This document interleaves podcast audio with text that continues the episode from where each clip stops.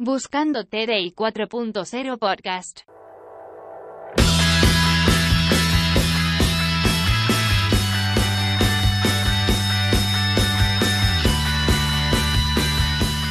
Yo soy Carlos Fonseca, ingeniero en informática, analista de negocio de tecnología de información y experto en transformación digital. Y yo soy Diego Ramírez, ingeniero en producción industrial, arquitecto de soluciones de TI y experto en transformación digital. Podcast de transformación digital hacia la industria 4.0. Tienes gran cantidad de información y no sabes qué hacer con ellas. Tal vez Machine Learning y Deep Learning te pueden ayudar. En el mundo de la transformación digital se escuchan muchos términos y muchas herramientas, pero no todas estas son adecuadas a nuestras necesidades. Esto debido a que tenemos que considerar el tiempo que se tiene que invertir, el esfuerzo y lógicamente pues el dinero. Machine Learning y Deep Learning son dos de esas tecnologías de las que más se está escuchando actualmente y sobre las cuales se tiene una gran expectativa sobre posibles usos y aplicaciones. ¿En qué consisten esas herramientas? se ajustan a nuestras necesidades? ¿Vale la pena implementarlas? Te invitamos que aprendas con nosotros los conceptos básicos y los usos cotidianos de estas tecnologías en la transformación digital. Hola OpenAI, ¿eres un modelo de Machine Learning? Soy un modelo de lenguaje de aprendizaje automático creado por OpenAI. Utilizo técnicas de inteligencia artificial para generar texto en base a los patrones, encontrados en grandes cantidades de texto previamente entrenado. Mi objetivo es imitar la forma en que las personas escriben y hablan para proporcionar respuestas precisas y útiles a las preguntas que recibo. ¿Utilizas Deep Learning? Sí, soy un modelo de lenguaje de aprendizaje automático creado por OpenAI. Utilizo técnicas de inteligencia artificial para generar texto en base a los patrones encontrados en grandes cantidades de texto previamente entrenado. Mi objetivo es imitar al ser humano y hacer su vida más fácil, además de ayudarte con cualquier necesidad que tengas. Si eres tan inteligente, dime cuál será el siguiente número de lotería. Lo siento, no puedo predecir los resultados de la lotería o cualquier otro juego de azar. Los resultados de la lotería son generados al azar y no pueden ser predichos con certeza. Es importante recordar que participar en juegos de azar conlleva un riesgo y es importante jugar de manera responsable y dentro de sus límites financieros. Haciendo un repaso de nuestros episodios anteriores, eh, ¿por qué estamos actualmente hablando de Machine y Deep Learning? Eh, empezamos primeramente por Big Data. Eh, ahí tocamos este tema general. A partir de Big Data, luego en el siguiente tema de nuestro podcast hablamos de lo que era arquitectura de datos, cómo, cómo se estructura precisamente toda esa, esa Big Data. Luego pasamos a ciencia de datos, el, análisis de toda esa información, de esa gran, gran cantidad de información. Luego pasamos a inteligencia artificial y de hecho como ramas de la inteligencia artificial es que estamos el día de hoy precisamente hablando de Deep Learning y Machine Learning. Los invitamos a que vayan y escuchen esos otros episodios para que sepan por qué el día de hoy estamos acá hablando de Machine y Deep Learning. Objetivos del capítulo. Conocer qué es Machine Learning y Deep Learning. Diferencias. Usos cotidianos y usos enfocados para la industria. ¿Qué es Machine Learning? Es una rama de la inteligencia artificial que conlleva la creación de algoritmos capaces de modificarse a sí mismos, sin intervención humana. Se trata de un método de análisis de datos basados en la idea de que los sistemas pueden aprender a partir de estos datos, identificar patrones y tomar decisiones sin la ayuda de, un ser humano. Tipos de aprendizaje. Aprendizaje supervisado.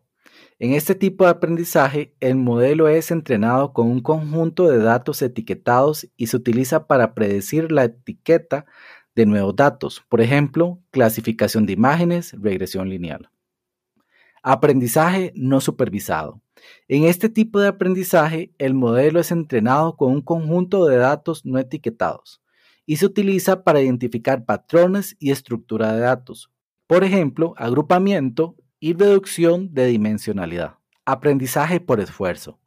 En este tipo de aprendizaje, el modelo es entrenado a través de una secuencia de acciones y retroalimentación, con el objetivo de maximizar una recompensa o incentivar un comportamiento deseado. Por ejemplo, juegos de inteligencia artificial, sistemas de control de robots. Aprendizaje por refuerzo. En este tipo de aprendizaje, el modelo es entrenado a través de una secuencia de acciones y retroalimentación, con el objetivo de maximizar una recompensa o incentivar un comportamiento deseado. Por ejemplo, juegos de inteligencia artificial, sistemas de control de robots. Definición de Deep Learning. Eh, para decirle la definición de Deep Learning, decidimos hacer un ejercicio.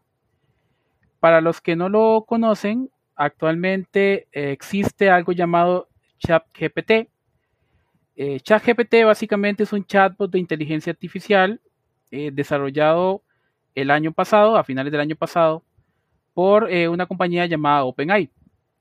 el chatbot es un, es un gran modelo de lenguaje que se ajusta con aprendizaje tanto supervisado como de refuerzo. Fue lanzado, como les decía, a finales del año pasado y ha llamado muchísimo la atención. De hecho, son muchas las personas que han interactuado con él. Inclusive hay gente que hasta se ha asustado con lo que el chatbot puede hacer. Actualmente es gratuito, pueden buscarlo y pueden, de la misma forma que nosotros hicimos este ejercicio, eh, jugar con este chatbot. ¿Cuál fue el ejercicio que hicimos? Básicamente, durante tres días diferentes, le preguntamos a ChatGPT eh, qué es Deep Learning. Y a continuación vamos a decirles cuáles fueron los resultados. El día 1 nos dijo lo siguiente. Es una forma de Machine Learning que entrena a un sistema para que aprenda por sí mismo, a través del reconocimiento de patrones, realizando tareas como los seres humanos. El Deep Learning utiliza una clase específica de algoritmos llamados redes neuronales. Los asistentes virtuales como Siri, Alexa y Cortana son ejemplos de Deep Learning, ya que pueden reconocer tu habla, comprender un comando y realizar una acción específica. Definición del día 2.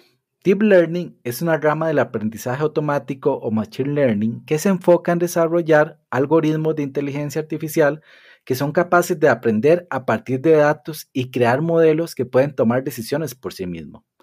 A diferencia de otros métodos de aprendizaje automático, el Deep Learning utiliza redes neuronales artificiales, que son modelos computacionales que están diseñados para funcionar de manera similar al cerebro humano estas redes neuronales tienen múltiples capas de procesamiento de información y pueden analizar grandes conjuntos de datos no estructurados, como imágenes, textos y audio, para identificar patrones y características en ellos.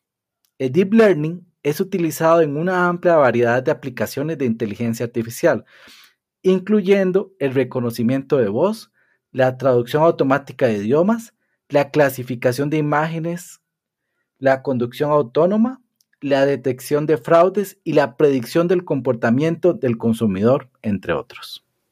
Respuesta del día 3. El Deep Learning o aprendizaje profundo en español es un subcampo del aprendizaje automático, Machine Learning, que se enfoca en entrenar modelos de redes neuronales profundas para realizar tareas de reconocimiento de patrones y toma de decisiones a partir de grandes conjuntos de datos. Este enfoque se basa en el uso de algoritmos que están diseñados para imitar la forma en que el cerebro humano procesa y analiza información, y ha sido utilizado en aplicaciones de reconocimiento de voz, imágenes y texto, así como en otros campos como la robótica y la conducción autónoma. El Deep Learning se considera una rama de la inteligencia artificial y ha demostrado ser especialmente útil en áreas donde se requiere una gran cantidad de datos para obtener resultados precisos. ¿Cuáles son las ventajas del Deep Learning frente al Machine Learning? Una red de aprendizaje profundo tiene las siguientes ventajas con respecto al Machine Learning tradicional. Procesamiento eficiente de datos no estructurados. Para los métodos de Machine Learning, los datos no estructurados, como el documento de texto, son difíciles de procesar, porque el conjunto de datos de entrenamiento puede tener infinitas variaciones. En cambio, los modelos de aprendizaje profundo son capaces de comprender los datos no estructurados y hacer observaciones generales sin la necesidad de extraer manualmente las características. Por ejemplo, una red neuronal puede reconocer que estas dos frases de entrada diferentes tienen el mismo significado, ¿Puede explicarme cómo hacer el pago? ¿Cómo puedo transferir el dinero? Relaciones ocultas y detección de patrones. Una aplicación de Deep Learning puede analizar grandes cantidades de datos con mayor profundidad y revelar nueva información sobre la cual podría no haber sido entrenada. Eh, por ejemplo, considere un modelo de Deep Learning entrenado para analizar las compras realizadas por consumidores. El modelo únicamente tiene datos sobre los artículos que ya se han comprado. Sin embargo, una red neuronal artificial puede sugerir nuevos artículos que aún no se han comprado al comparar los patrones de compra con los de otros clientes similares. Aprendizaje no supervisado. Los modelos de aprendizaje profundo son capaces de aprender y mejorar a lo largo del tiempo en función de los comportamientos del usuario. No requieren grandes variaciones de conjunto de datos etiquetados. Por ejemplo, consideremos una red neuronal que corrija o sugiera palabras de forma automática, mediante el análisis de su comportamiento de escritura. Supongamos que entreno en el idioma inglés y que es posible corregir la ortografía de las palabras en inglés. Sin embargo, si escribe con frecuencias palabras que no están en el inglés, como danke, la, red neuronal aprende automáticamente y la incluye en la función de autocorrección. Procesamiento de datos volátiles. Los conjuntos de datos volátiles tienen grandes variaciones. Un ejemplo son los montos de los pagos de los préstamos en un banco. Una red neuronal de Deep Learning también puede categorizar y ordenar esos datos. Por ejemplo, al analizar las transacciones financieras, identificar y marcar algunas de estas para detectar fraude. ChatGPT, dime algo hermoso. Te amo con cada fibra de mi ser. Eres mi sol en días oscuros, mi alegría en momentos tristes. No puedo imaginar mi vida sin ti. Eres mi todo. Siempre estaré aquí para ti, mi amor eterno. Vamos a conversar ahora sobre algunos casos de uso que se pueden encontrar fácilmente o que tal vez mm, ya lo hayas percibido. En este caso, el primer caso de uso que voy a conversar es sobre Machine Learning. Y el caso es sobre como una herramienta que se llama Duolingo. Duolingo es una herramienta para aprender idiomas con diferentes cursos. Es una herramienta gratuita. Yo la utilizo bastante para aprender, en mi caso, inglés, pero se pueden aprender múltiples tipos de idiomas. Ahora, ¿cómo Duolingo con Machine Learning hace y mejora los cursos y la prioridad de los cursos. De hecho, esto lo escuché en cierta parte en un podcast que se llama el podcast de Tim Ferry Show, en el cual ellos invitan al, al CEO de Duolingo eh, a conversar sobre, sobre cómo ha evolucionado esta herramienta. Lo interesante es que el Machine Learning ayuda a Duolingo a priorizar y a mejorar sus cursos. Primero que todo, descubriendo cuáles son la mayor cantidad de errores que cometen las personas que están aprendiendo. Y cuando se ven cuáles son los errores más comunes que estas personas están eh, están realizando, lo que hace Duolingo es que enfoca sus ejercicios hacia este tipo de errores. Es muy interesante también porque Duolingo también utiliza diferentes métodos de aprendizaje, ya sea textos, ya sea en conversación o ya sea con eh, ejercicios o pequeñas historias. Y ellos lo que van realmente haciendo con esto es viendo cuál es la correlación de errores que se van presentando. Esto hace que una inteligencia artificial vaya recolectando estos y puedan dar mejores caminos hacia los usuarios. Específicamente, cuáles son las rutas de aprendizaje que se pueden dar para estos usuarios. Algo interesante que también leí en un blog que justamente tiene la empresa que crea Duolingo, la misma empresa de ellos, y los desarrolladores, es que la inteligencia, el machine learning ayuda en muchos de los diferentes idiomas, principalmente en inglés, porque hay mucha cantidad de texto, mucha cantidad de artículos que les ayudan. Pero ellos tienen un curso muy especial, que es el curso de Klingon. El problema es que la inteligencia artificial o el machine learning no les puede ayudar con, esta, con este lenguaje porque no existen textos en el Internet en los cuales ellos puedan referenciarse. Esa es una de las características. Otra característica importante es que con la información que Duolingo también almacena en sus bases de datos, que son grandes cantidades de información, imagínense miles de usuarios eh, teniendo grandes cantidades de errores, practicando todos los días, ellos también pueden tomar esta información y la venden a otros proveedores que también tienen servicios, por ejemplo, servicios de traducción, de traducción de películas en otros idiomas, y esto ayuda a que esas inteligencias artificiales sean reforzadas. Eh, otro ejemplo que queremos mencionar de Machine Learning es em, el llamado análisis posterior de la, llamada o PCA que utiliza Amazon eh, Web Services para eh, su servicio de contact center. Primero que nada, ¿qué es el análisis de centro de contacto? Es un análisis de la llamada de los clientes eh, para extraer información y métricas valiosas. Por ejemplo, el tiempo promedio de duración de la llamada, el ánimo del cliente que está haciendo la llamada, el ánimo de la gente que está recibiéndola, entre otros. Con estas métricas, los supervisores pueden elaborar planes de formación eficaces para mejorar el rendimiento de los agentes. también es posible para los ejecutivos tomar estos datos para mejorar la fidelidad de los clientes elevar el rendimiento de los productos y otros desafíos como el aumento de los costos. La solución PCA lo que ofrece es un análisis y transcripción de todas las grabaciones de las llamadas. Entre los beneficios que brinda está eh, mejora la toma de decisiones ejecutivas al identificar motivos de llamadas, tendencias y oportunidades de mejora de los productos. Aumenta la productividad de los agentes al identificar el ánimo de estos en las llamadas, el cumplimiento del guion, los tiempos sin hablar, entre otras cosas. Permite el análisis del 100% de las llamadas, eh, cuando se hace obviamente, em, digamos, con, personal humano. El personal humano lo que hace es, es hacer muestreos de las llamadas y analizar algunas. Acá no, acá podríamos tener 100% del análisis.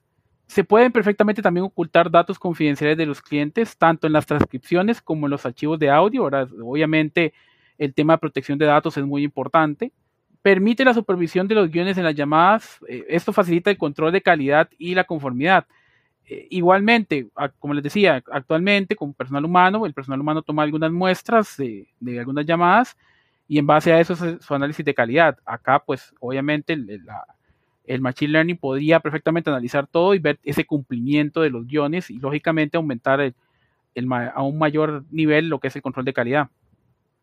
¿Cómo funciona este Machine Learning? Eh, PSA lo que utiliza son varios servicios. Eh, el Amazon Transcript, que es un montón de reconocimiento de voz. El Amazon Comprehend, que es un montón de comprensión del lenguaje natural para usarlo en, las transcripciones.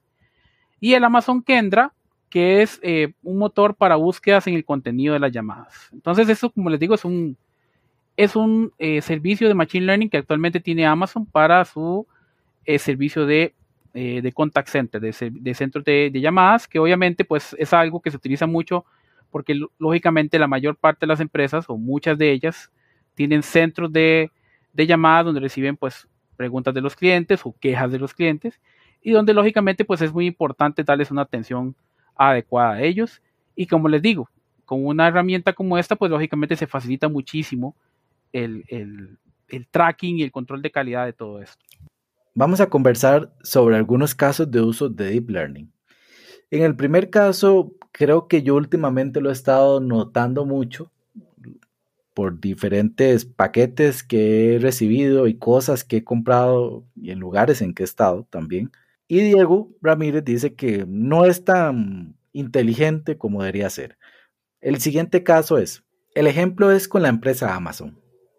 Tal vez, no sé si has traído un paquete con Amazon o si has realmente utilizado sus servicios, pero muchas veces te puedes dar cuenta de que estos paquetes o estas cajas en que vienen las cosas de Amazon tienen a veces algunas características. Hay proveedores que tal vez los tienen en unas cajas grandes que quitan muchos espacios. Hay algunos proveedores que la van a tener en cajas más reducidas con características muy especiales. Hay algunos proveedores que por el tipo de, de cosa que estás trayendo tal vez lo tenga más protegida, otro menos protegida de diferentes formas.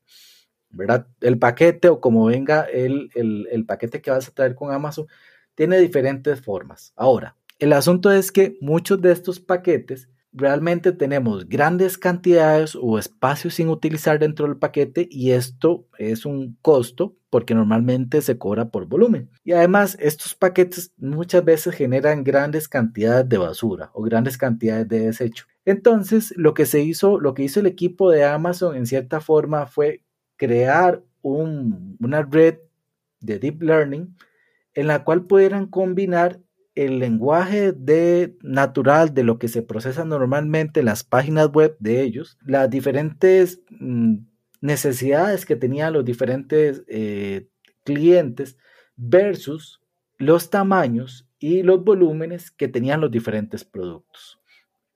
Como parte de su investigación, se pudieron dar cuenta que muchas veces los clientes daban feedback negativos sobre el tamaño o qué tan inseguro es el paquete o qué problemas tenían.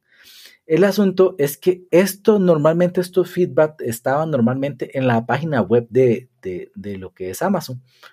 Y entonces lo que ellos decidieron en algún momento es poder tomar eh, los diferentes tipos de datos que iban combinados con los feedback de los clientes, con el tamaño de los diferentes paquetes y hacer modelos que determinaron realmente cuál era el tamaño adecuado que tenía que tener un paquete, cuál es el producto que realmente, eh, cómo debería envolverse ese paquete y cómo debería tener eh, realmente el tamaño adecuado y, eh, y, la forma en cómo debería llegarlo al usuario se lo voy a contar. Hace poco yo compré em, una espuma, una espuma para lo que es aislante de sonido, justamente para poder realizar estos podcasts. Y esta espuma me llamó muchísimo la atención que venían básicamente en una bolsa, una bolsa totalmente sellada y totalmente al vacío. Cuando yo lo vi, yo dije, qué extraño. Este paquete dice que trae dos espumas, pero yo nada más veo cuatro. Cuando logré abrir el paquete, me di cuenta que este paquete básicamente estaba, estaba totalmente sin oxígeno, el paquete estaba totalmente sellado. Cuando lo abrí, me di cuenta que ya en lugar de cuatro parecían, parecían eh, ocho. Pero estos ocho, poco a poco le fui sacando diferentes, diferentes capas al paquete y me di cuenta que sí traía los 12, los 12 productos que decía desde un principio el paquete. Lo interesante es que además de eso, venía con una característica, que era que sencillamente no traía una caja, traía poco, poco realmente, eh, cuando, cuando ya desempaquetabas todo lo, que te, lo que te trajeron, no tenías grandes cantidades de basura. Y lo más interesante es que estos, que estos cuadros de aislante que tenían para forrar toda una pared, tenías que ponerlo en agua para que ellas, ellos se expandieran. Al expandirse, básicamente cada cuadro de ellos eh, ya tenía un tamaño en los cuales los 12 cuadros equivalía a un paquete de grandes o un volumen muy alto. Entonces, por eso me llamó mucho la atención este tipo de ejemplo con el deep learning. Ahora, ¿qué ventaja da también cuando tienes este deep learning, pero tú tienes los conjuntos de datos o tú tienes las fuentes de datos, las páginas web el tamaño de los productos y lo que normalmente mueves en los diferentes centros de logística. Es que puedes llegar y como tú, como, eh, como, como, como agente logístico, les puedes decir a los productores o a las fábricas que realmente lo empaquen de diferentes maneras. Así va a ser mejor la experiencia para, para todos. Para el que genera el producto, porque va a tener menos desgaste, puede ser que eh, en el tema de transporte, la empresa logística no va a tener tanto problema al moverlo y el usuario final va a tener menos desechos al recibir su paquete. Como ejemplo de Deep Learning, eh, yo voy a hablarles acerca de AlphaGo. AlphaGo es un programa informático de inteligencia artificial desarrollado por Google DeepMind para el juego de mesa Go. En octubre del 2015 se convirtió en la primera máquina de Go en ganarle un jugador profesional de Go sin emplear piedras de handicap en un tablero de 19 por 19. Primero que nada les voy a explicar un poco qué es el Go. El Go es un, juego de tablero de estrategia para dos personas. Eh, se originó en China hace más o menos 2500 años. La dinámica del juego básicamente consiste en colocar por turnos piedras blancas y negras en las intersecciones del tablero. A cada jugador se le asigna un color antes de empezar, las negras inician, y una vez puesta una piedra no se puede mover. Sin embargo, es posible capturar esa piedra o conjunto de piedras y eliminarlas del tablero si están completamente rodeadas por un color opuesto. El objetivo del juego es controlar más del 50% del área del tablero, que como les decíamos consiste en una cuadrícula de 19 por 19. Para controlar un área es necesario crear un perímetro usando piedras de un mismo color. El AlphaGo se enfrentó al jugador chino Fang Hui en una serie de cinco partidas oficiales, las cuales AlphaGo ganó. Tal vez para explicar, o tal vez si algunos de los que ya pintamos canas eh, se acuerdan de Deep Blue, que fue la máquina que en su momento se enfrentó al campeón mundial de ajedrez, si no mal recuerdo fue Kasparov. Eso fue muy famoso hace unos, hace unos cuantos años. En teoría se supone que el Go es más difícil de, de programar por una computadora. O sea, son, eran muchas las variantes y por tanto era muchísimo más complicado que el ajedrez. El, algoritmo precisamente de AlphaGo utiliza una combinación de técnicas de aprendizaje automático y árbol de búsqueda combinadas con una amplia formación, tanto desde el juego humano como desde la computadora. Utiliza el árbol, de búsqueda de Monte Carlo, guiado por una red de valor y una red de políticas, ambas implementadas mediante tecnología de redes neuronales de aprendizaje profundo.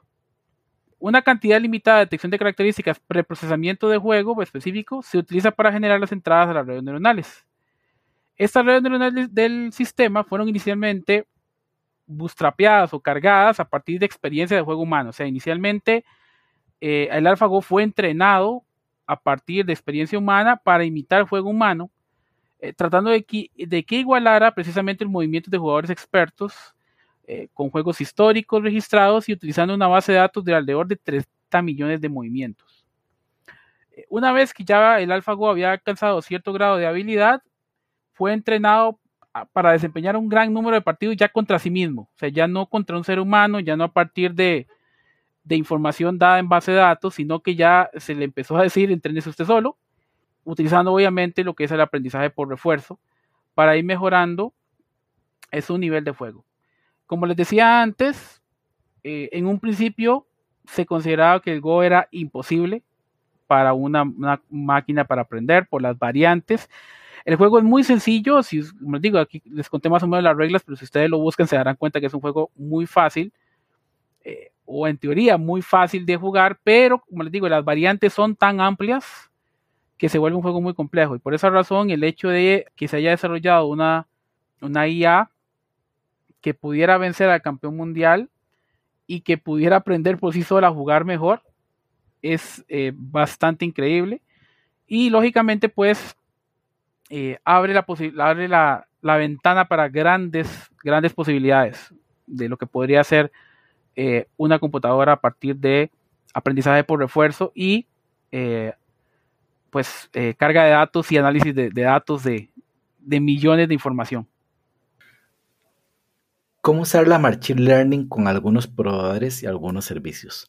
Bueno, vamos a conversar un poco de dos proveedores que son los principales líderes del mercado actualmente. Lo que es Machine Learning es realmente la tecnología que más actualmente se está, se, le está dando uso y de un uso más normal en este caso. El primero es uno de los más famosos que es Amazon, que realmente Amazon eh, ha basado mucho de, de sus ingresos con la venta de servicios de servicios en la nube, que ya lo hemos conversado en nuestro episodio de servicios en la nube, pero uno de los más normales es el Amazon Recognition. Básicamente esto es una parte de la visión artificial mediante el entrenamiento de algoritmos con millones de imágenes etiquetadas. Básicamente tú adquieres un producto que ya fue alimentado, ya fue educado, ya fue entrenado y ya tiene redes neuronales de aprendizaje profundo que pueden identificar sujetos o diferentes características de seres humanos. Puede utilizar también capacidades avanzadas como el reconocimiento facial de una forma más ágil. Este es el, primero. El segundo servicio que tiene Amazon, tiene varios, bastante, aquí vamos a conversar nada más, nada más de cuatro, va a ser el Amazon Transcribe, que básicamente es un reconocimiento de voz los diferentes acentos y los patrones de voz que utiliza el ser humano. Y él hace un reconocimiento de una tarea más fácil con diferentes equipos informáticos. Los algoritmos de aprendizaje profundo pueden determinar la mayor facilidad con que se dicen las cosas. Esta capacidad también la utiliza, digamos, como Amazon Alexa, y otros asistentes virtuales. Eh, el siguiente es Amazon Lex, que es el procesamiento del lenguaje natural. Eh, ayuda a los equipos a entender conversaciones normales, que cuál es el tono, que cuál es el contexto, que cuáles son los resultados y cómo se comunican estos, datos, básicamente. Y mediante algoritmo, tiene algoritmos capaces de detectar diferentes estados de ánimos y de sistemas automatizados como bots que les puede ayudar a la atención del cliente o de la gente. Pueden descifrar y responder de manera útil según el estado de ánimo del cliente. Y por último, el Apache EMS Next, motores de recomendaciones. Uno de los primeros algoritmos de aprendizajes profundos que realmente tiene Amazon. Eh, realiza el seguimiento de actividades de los usuarios para crear recomendaciones personalizadas mediante la comparación de actividades globales y de muchos usuarios. Los sistemas de aprendizaje profundo incluso pueden identificar elementos totalmente nuevos que podrían resultar de interés a un usuario. Básicamente te metes a la, a la página de Amazon y él sabe un poco qué es lo que quieres. Esto es con el servicio de Apache MNext. El siguiente proveedor de que vamos a hablar es Azure, eh, específicamente tres servicios de, Azure. El primero se llama Azure Cognitive Services. Eh, el Cognitive Services eh, pone la, la inteligencia artificial al alcance de todos los desarrolladores y científicos de datos. Con modelos iniciales se pueden desbloquear una gran variedad de casos de uso. Lo único que se necesita es una llamada API para insertar la capacidad de ver, escuchar, hablar, buscar, comprender y acelerar tomas de decisiones avanzadas en las aplicaciones. Esta, ese servicio eh, permite a los desarrolladores y a los científicos de datos de todos los niveles de aptitudes agregar fácilmente funcionalidades de inteligencia artificial a sus aplicaciones. El segundo servicio se llama Azure Cognitive Search. Eh, anteriormente se llamaba únicamente Azure Search. Es un servicio de búsqueda en la nube que proporciona a los desarrolladores la infraestructura, las API y herramientas necesarias para crear una experiencia de búsqueda de datos enriquecida en un contenido privado y heterogéneo en las aplicaciones web, tanto para aplicaciones móviles como empresariales. ¿Qué nos da? Nos da un motor de búsqueda para búsqueda de texto completo eh, en un índice de búsqueda que incluya contenido propiedad de usuario, indexación enriquecida con análisis de texto y enriquecimiento de inteligencia artificial opcional para la extracción y transformación de contenidos, sintaxis de consulta enriquecida para la búsqueda de textos, búsquedas aproximadas, autocompletar, búsquedas geográficas y mucho más. Eh, programación a, través de API REST y bibliotecas cliente en los SDK de Azure. Y integración de Azure con la capa de datos, la capa de aprendizaje automático y eh, con la IA del Cognitive Services que mencionamos anteriormente. El tercer servicio, Azure Form Recognizer. Este es un servicio de inteligencia artificial que aplica aprendizaje automático avanzado para extraer texto eh, pares clave de valor, tablas y estructuras de datos en forma automática y precisa. Convierte documentos en datos utilizables y cambia su prioridad a actuar en la información en lugar de compilarla. Se puede comenzar con modelos creados previamente o se pueden crear modelos personalizados adaptados a documentos, tanto en un entorno local como en la nube.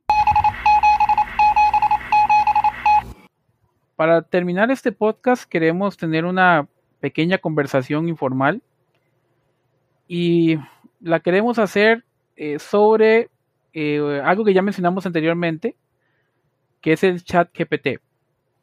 Eh, fue muy curioso porque, bueno, como les decíamos, esta, este chatbot fue lanzado a finales del año pasado. Sin embargo, durante nuestras investigaciones de, del tema de hoy, fue cuando nos encontramos con, con ello. Fue como muy curioso, fue como si nos hubiera salido como este predestinado el, encuentro.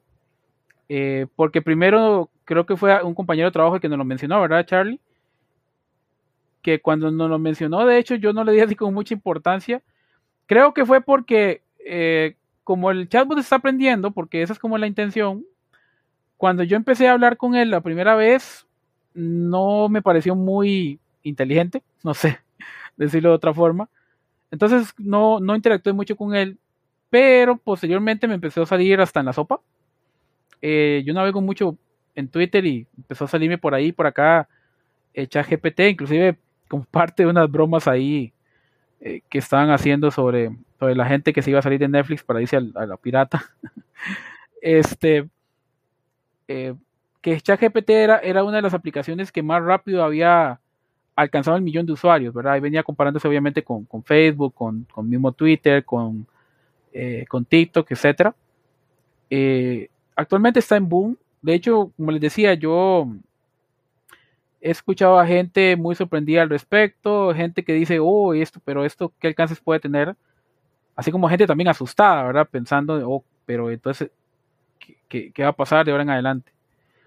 Eh, y por eso me parece interesante hablar sobre esto, porque como les decíamos, es una herramienta de deep learning que está a disposición. Eh, yo de mi parte lo que les digo es búsquenla e interactúen con ella.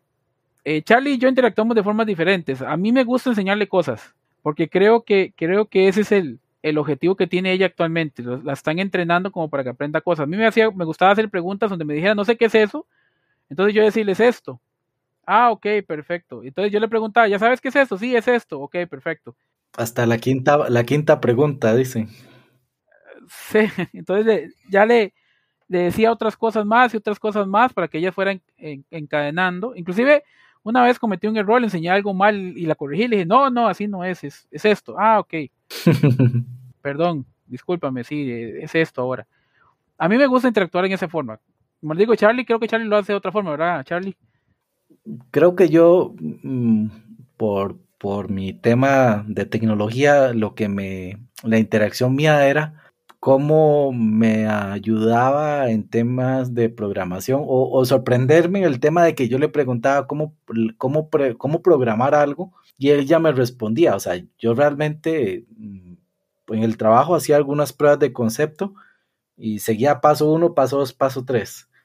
Y luego me, fui al chat y le, hacía la misma pregunta y ella me respondía los pasos muy parecidos. Entonces eh, era como ese tema que tal vez ahí el chat, el, chat sí te ayuda un poco más porque ya son cosas muy definidas, muy definidas que tienes ahí, digamos. Entonces, esa fue mi interacción principalmente en sorprenderme como para posiblemente un programador, como para posiblemente cómo hacer una sentencia SQL, como posiblemente cómo utilizar un RPA, cuáles son los pasos de un RPA, cuáles son los pasos de hacer algunos, algunas sentencias en Python, que en Python sí me sorprendió así, pero increíblemente casi que, que me dijo qué librerías había que poner, qué cosas había que agregar. Ese tipo de cosas fueron las que la interacción que yo tuve realmente con, con, con ese chat y que realmente al fin de cuentas llegamos a ese chat porque él está formado por, por una red, por una red, ¿verdad? Por, por deep learning es una machine learning que va, va formándose y va teniendo diferentes puntos y va ayudando en diferentes maneras. ¿verdad? Eso creo que es el principal tema con, con Chat GPT, que es el que está por ahí. Ah, ah, de hecho, nosotros estábamos bromeando que en nuestros tiempos de, de, estudiantes universitarios existía algo que se llamaba Rincón del Vago, que era donde todo el mundo iba a buscar los trabajos para utilizarlo y como referencia, que básicamente eh, le da copy-paste a lo que está en el rincón del vago para hacer las tareas y trabajos. de hecho, yo me acuerdo que en algunas clases el profesor, eh, dentro de su manual de prácticas, claramente decía no contestar con rincón del vago. que ahora el rincón del vago es ChatGPT, porque puedes ir a preguntarle cualquier cosa, eh, como lo vieron, nosotros acá hicimos el ejercicio de preguntarle qué es Deep Learning tres días seguidos. Entonces ya vas a, poder, vas a poder ir a preguntarle qué es esto y él te va a responder Obviamente, ¿verdad? Si sos un estudiante, no confíes al 100% en lo que le dices, porque insisto, de momento el chat lo pusieron disponible gratis para que él aprenda. Y eh, el aprenda es que le puedes enseñar cosas erróneas. Como les dije, yo una vez le enseñé algo erróneo y luego lo corregí. Nosotros inclusive le preguntamos, ¿verdad? Si nos conocía y nos respondió unas cosas rarísimas. que, con, unas personas ahí que ni siquiera sabemos si existen o no. Inclusive nos parecía que una ya estaba muerta, ¿verdad, Charlie? Eh, sí, sí, le, con solo preguntarle qué es eh, TDI, 4.0 podcast. Él te va a dar una, algo parecido a lo que este DI 4.0 podcast, pero te inventa una historia y además te inventa una historia que fácilmente se puede creer que es real. De, de hecho, teníamos, bueno, cuando estuvimos investigando el tema, yo le decía a Diego que, bueno, Machine Learning, eh, Deep Learning y, y lo que es los chatbots, ese tipo de cosas, hay una básicamente hay una gráfica que tiene Garner. Garner es uno de los mayores eh, áreas de, empresas de temas de consultoría en tecnología de información, que dice que exactamente Machine Learning, Deep Learning y justamente el tema de chatbot están en un momento en que ya pasó su expectativa y ya está llegando en una etapa de crecimiento, pero de, de que está llegando a las a las personas normales, o sea, que, que su productividad está comenzando a hacer algo más funcional y más, em, más fácil de acceso a, las, a, todas las personas. Entonces, tal vez este tipo de cosas ya nos están dando ese acceso como personas normales que no tienen que contratar un servicio de Amazon, que no tienen que contratar un servicio de, eh, de Azure, ni tener servidores, ni ejecutar API, no, sencillamente con un chat. En algún momento va a ser un chat, luego va a ser eh, que esa misma inteligencia artificial mueva los cursores, luego va a ser que esa misma inteligencia pueda conversar algunas cosas. Ese va a ser el tema, pero mientras tanto, en este caso, el deep learning y el machine learning están en un momento en que ya está llegando a ser algo funcional para para cualquier persona que quiera implementar la transformación digital. Y de aquí va el otro tema, con que comenzamos muchas veces nuestro, nuestro podcast. Es el tema de, puedes tener mucha información y no sabes realmente qué hacer con ellas, pero realmente el Machine Learning y el Deep Learning te pueden ayudar. O sea, es la técnica que necesitas. Es la técnica que necesitas. Hay que aprenderla cuando es útil y cuando nos puede tener útil, porque al fin de cuentas es un superpoder. El Machine Learning y Deep Learning es un superpoder, pero realmente requiere su tiempo para aplicarla. Realmente requiere su tiempo y su trabajo también. Sí, puede ser perfectamente que estas herramientas no sea necesariamente lo que ocupas. Eh, puede ser que, como todo, lo decíamos al principio, ¿verdad? cualquier cosa que se quiera implementar, obviamente requiere tiempo obviamente requiere eh, dinero y puede ser que mi necesidad es eh, tan pequeña que esto excede, excede la necesidad. O sea, sería una, una super solución para lo que yo estoy buscando. O puede ser que sí sea lo ideal, sí es lo que me, me sirve, pero al final su inversión puede ser que sea muy alta. Entonces es parte de eso. nuestra intención siempre es eh, pues darles los conocimientos, darles las herramientas para que sepan, para que investiguen ustedes mismos y puedan eh, determinar, ¿es esto lo que ocupo? ¿Es esto lo que realmente necesito? Y si lo es, entonces empezar a investigar, empezar a averiguar y empezar a conocer, porque como le decía Charlie, ya estamos en una etapa en que esto empieza a ser de alcance para todo el mundo. Ya, ya está en, en la cresta de la ola, ahí justo para que todo el mundo empiece a aprovecharlo y utilizarlo muchísimo más en su día a día. Pronto vamos a estar rodeados completamente de, de IAs en prácticamente en nuestro día a día por todo lado. Si no sabes absolutamente nada de lo que es Deep Learning, Machine Learning o sabes muy poco y llegaste a este podcast queriendo saber un poquito más, ve, ve a jugar con el chat GPT, ve, hazle preguntas, ve, enséñale cosas, insisto, a mí, a mí me gustaba enseñarle cosas para que puedas apreciar eh, las eh, posibilidades de estas herramientas. Ve y pregúntale por algo hoy y luego pregúntaselo la otra semana. Ve y enséñale algo hoy y luego vas y le preguntas por eso mismo la otra semana para que puedas ver eh, cómo él va aprendiendo, cómo él va conociendo. Y también, inclusive, qué bien interactúa con uno. Hasta en algún momento puede ser que se te olvide que estás hablando con, con una computadora, con una IA. Como profesionales inmersos en la transformación digital, debemos aprender a utilizar herramientas tecnológicas que están en nuestra disposición, reconociendo su funcionalidad para adaptarlas a nuestras necesidades. No todos nuestros problemas pueden tener solución con Machine Learning o Deep Learning. Debemos reconocer que esta es útil para resolver problemas de manera eficaz en la gestión de problemas a gran escala. Si actualmente en tu organización o trabajo te encuentras con gran cantidad de información que no ha sido aprovechada o analizada, te invitamos a que explores las soluciones con Machine Learning y Deep Learning. Pero sé consciente de que se requiere de muchos insumos de información para poder extraerle el verdadero valor a esta tecnología. El aprendizaje automático es como tener un millón de becarios que pueden trabajar las 24 horas del día, los 7 días de la semana y nunca cansarse, pero solo si les enseñas bien. Andrew Ng. Nos pueden seguir en Twitter como TDI 4.0 Podcast, en otras redes como TDI.podcast o escribirnos al correo TDI 4.0 podcast.gmail.com. Cambia tu mentalidad hacia un pensamiento digital. Some popular episodes of TDI 4.0 podcast include 1. Industry 4.0 and the Future of Manufacturing with Dr. Irene Petrick. 2. The Importance of Data in Digital Transformation with Reichard Koenig and Lars Carlson. 3. Digital Twins. The Bridge Between Physical and Digital Worlds with Dr. Michael Greaves. 4. Demystifying Artificial Intelligence with Sarah Connor. 5. Industry 4.0 and the Rise of Cyber Physical Systems with Dr. Emmett Brown.